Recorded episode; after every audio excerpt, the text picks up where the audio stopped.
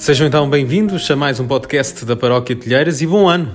Um ótimo ano. Um ano para todos. Um ano, um ano de São José e é sobre ele que vamos falar uh, aqui uh, neste nosso podcast da Paróquia Telheiras. Vamos falar sobre a carta apostólica editada pelo Papa Francisco com coração de pai, uma carta que acompanha também essa decisão de fazer uh, deste ano. Aliás, esse ano de São José já começou, no início de dezembro, e, e esta carta apostólica é uma leitura que nos tem de acompanhar, tenho a certeza, ao longo de todo este ano de 2021. Padre João Paulo Pimentel, seja bem-vindo e vamos lá então falar sobre São José. É, uma, é um gosto falar sobre São José, embora eu vou limitar-me a dois ou três pontos da carta, que aliás eh, tem tido uma boa aceitação. tenho falado com pessoas que leram a carta e têm gostado muito. Ela é simples, hum, eh, muito perceptível, percebe-se. É, é curtinha, não é? Que isso também é uma grande vantagem hoje em dia. E eu queria falar de três aspectos desta carta, que leva por título Com Coração de Pai, Patris Corde, em latim eh, três aspectos. Um, que é o motivo pelo qual eh, o Papa Francisco eh, decide escrever esta carta, ou empurrado a escrever esta carta, que é um motivo muito bem interessante. e outras duas ideias do conteúdo, assim, mais sobre o coração de pai de, de São José.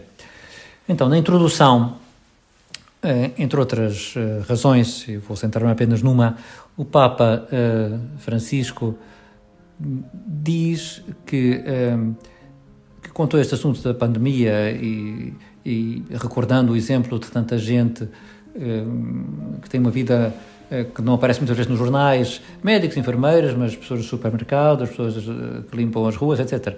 Um, do protagonismo que estas pessoas tiveram nesta, uh, nesta crise, que reforçou nele a ideia da importância hum, da figura de São José, que também é uma pessoa uh, que, humanamente falando, passou quase em oculto, também tá era um artesão lá de uma, de uma vila perdida uh, na Palestina, não é?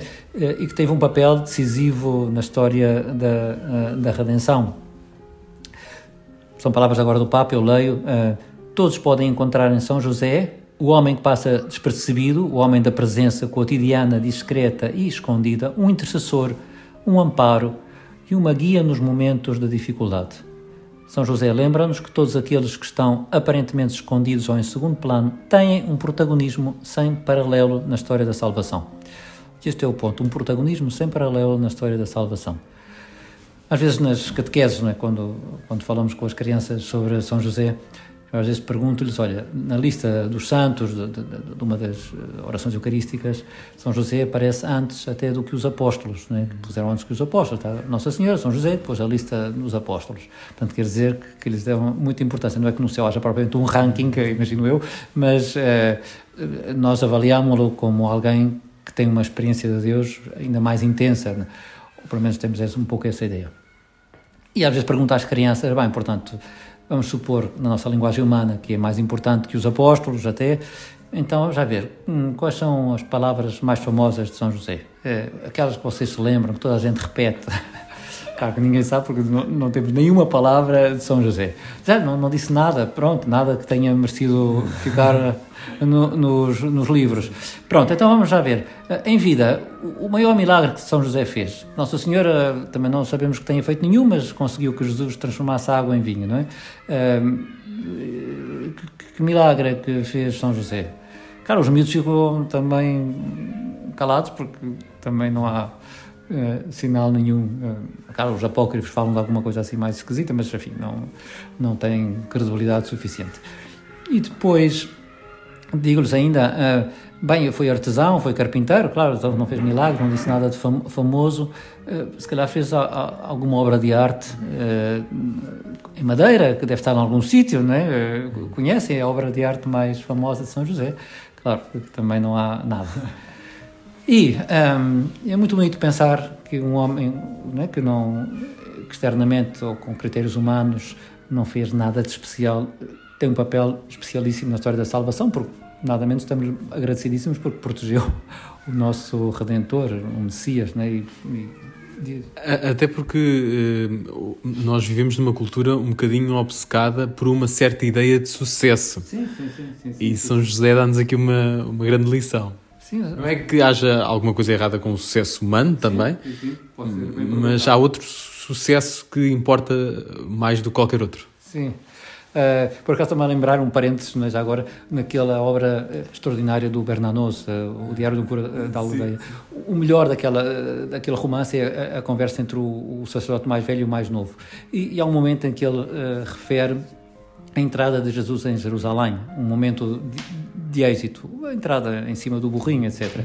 E ele disse, aquilo durou tão, é muito pouco, mas assim dá para ver que, que, o sucesso em si mesmo também não tem mal, Nosso Senhor também o teve, claro, foi efêmero e, não, e acabou depois eh, noutra coisa, mas... Um dia, um dia teremos de gravar um, um, programa sobre esse, sobre esse romance, ou então uma, fazer assim uma espécie de clube do livro, ah, sobre esse livro e outros uh, romances de inspiração católica, mas esse de facto é obrigatório. Eu também acho, estamos de acordo uh, com isso. E depois, no caso de São José, há ainda mais outro, um aspecto mais interessante, ou tão interessante como ele, porque há pessoas a quem, por exemplo, Moisés, que Deus escolhe, ele é pastor, eh, Deus intervém na sua vida, escolhe-o para uma missão e passa a ser uh, guia não é, de, de, um povo. São José, ele é artesão, é escolhido para a missão de, de pai do Redentor, mas continua como artesão ou carpinteiro, né? Deus vai escolher uma pessoa que tem uma vida, vamos dizer, normal e fica com a vida normal, né? externamente falando. Né? É, continua a ser artesão, carpinteiro, pai de família.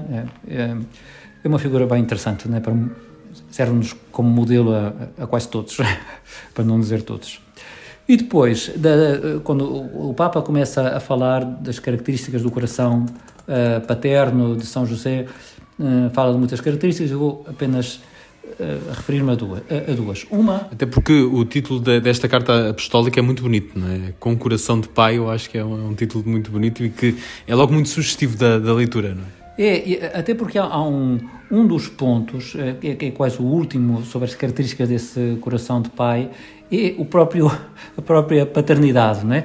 é ao longo da carta, o Papa vai hum, vai sugerindo como essa paternidade influi na forma de expressar de Jesus, na forma hum, humana de Jesus. Eh, por exemplo, até eh, diz o Papa que, que talvez a figura de, de São José possa eh, ter ajudado Jesus a compor a parábola do filho pródigo, não é? a imagem de um pai tão bondoso. Não sabemos, não é? Mas é uma sugestão uh, engraçada, não é? Dizer que São José, uh, também do ponto de vista humano, reforçou, uh, digamos, o conhecimento de Jesus e a forma de se expressar. Mas o que me interessava era, sobretudo, o próprio, um, a própria paternidade de, de, São José. O Papa faz referência a outro romance, é mais um, é? que eu agora estou a ler, que se chama A Sombra do Pai, de um autor polaco, e que é um, um, um, romance eh, sobre São José. É uma, uma vida romanceada de São, São José, muito piedosa, eh, realmente muito, muito bonita. A pessoa pode não concordar com tudo, mas é como o do Chosen, é? há coisas que a pessoa pode Sim. gostar, outras que não, mas é, ajuda a pensar em São José. E um, ehm, portanto, ele é a sombra de, do Pai, eh, de Deus, é? para, para Jesus. E uh, o, o, o que o Papa diz a determinada altura é a própria paternidade, fala sobre a própria paternidade. Não se nasce pai, torna-se tal. E não se torna pai, são palavras ainda do Papa, apenas porque se colocou um, no mundo um filho, mas porque se cuida responsavelmente dele.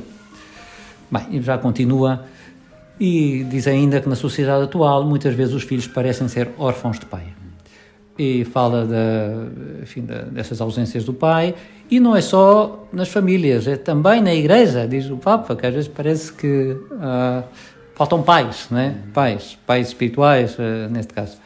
Essa é uma reflexão um, muito interessante. Um, há muitas coisas ditas sobre o síndrome do, do pai ausente.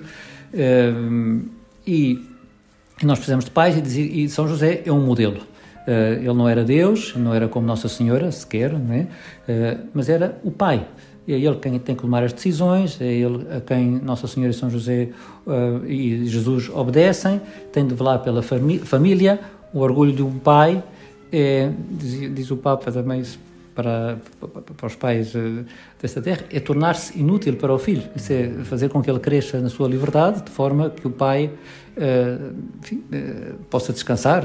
O filho vai por sua conta. E, nunca é inútil, em sentido estrito do termo, mas, mas enfim, entende-se o que é que o Papa quer dizer. Então, esta ideia da paternidade, é? de recuperar a ideia da paternidade olhando para São José, é uma ideia bem interessante.